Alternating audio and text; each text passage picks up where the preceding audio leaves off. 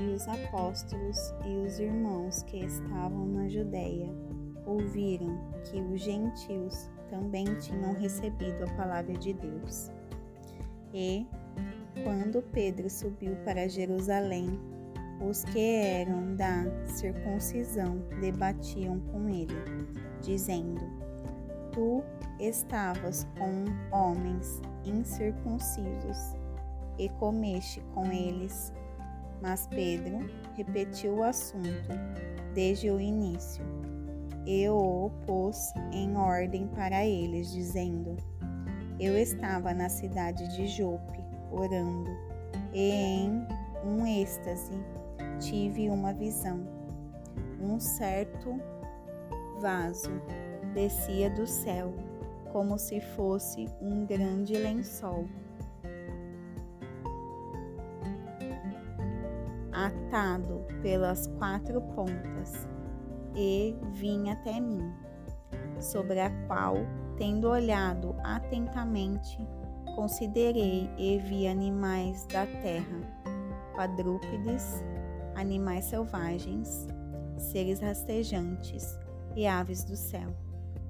Eu ouvi, eu ouvi uma voz que me dizia: Levanta-te, Pedro, mata e come. Mas eu disse: De forma alguma, Senhor, porque nada comum ou imunda jamais entrou em minha boca. Mas a voz respondeu-me novamente do céu: Ao que Deus purificou, não chames tu comum.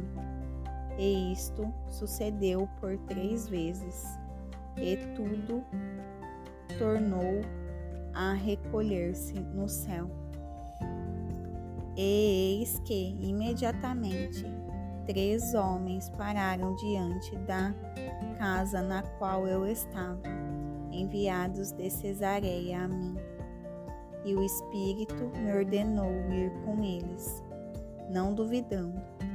Além disso, estes seis irmãos me acompanharam e nós entramos na casa daquele homem. E ele mostrou-nos como presenciou um anjo em pé em sua casa, que lhe dizia: envia homens a Jope e chama por Simão, cujo sobrenome é Pedro, o qual te dirá palavras pelas quais serás salvo tu e toda a tua casa.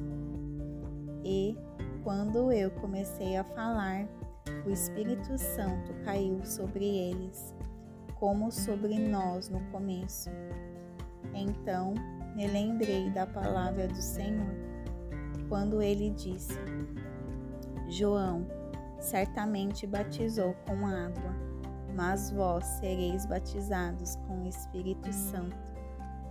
Portanto, se Deus lhes deu o mesmo dom que deu a nós, quando cremos no Senhor Jesus Cristo, quem era então eu para que pudesse resistir a Deus?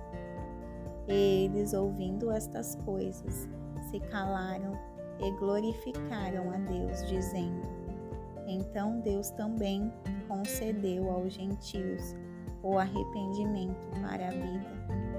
Ora, os que foram dispersos pela perseguição que surgiu acerca de Estevão viajaram até a Fenícia, Chipre e Antioquia, não pregando a ninguém a palavra, senão só a judeus. E alguns, entre eles, eram homens de Chipre e de Cirene, os quais, chegando a Antioquia, falaram aos gregos, pregando o Senhor Jesus. E a mão do Senhor era com eles e um grande número creu e se converteu ao Senhor. Então, as notícias acerca destas coisas chegaram aos ouvidos da igreja que estava em Jerusalém.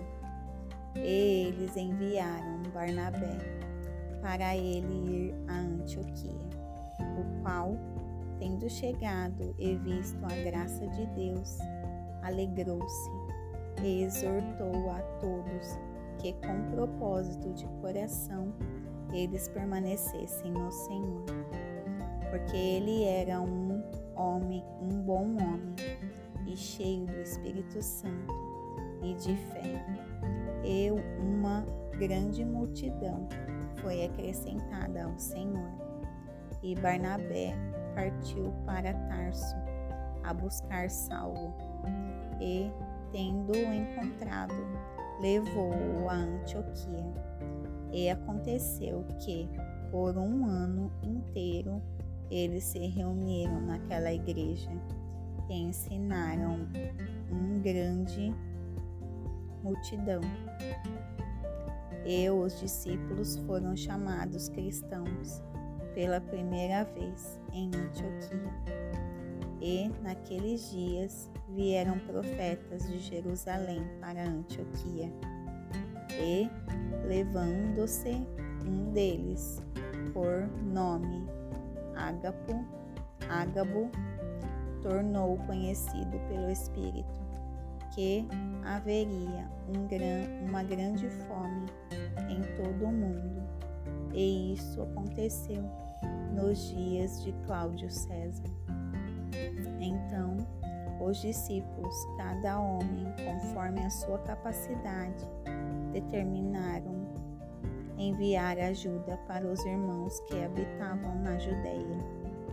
O que eles também fizeram, enviando aos anciãos pelas mãos de Barnabé e de Saulo.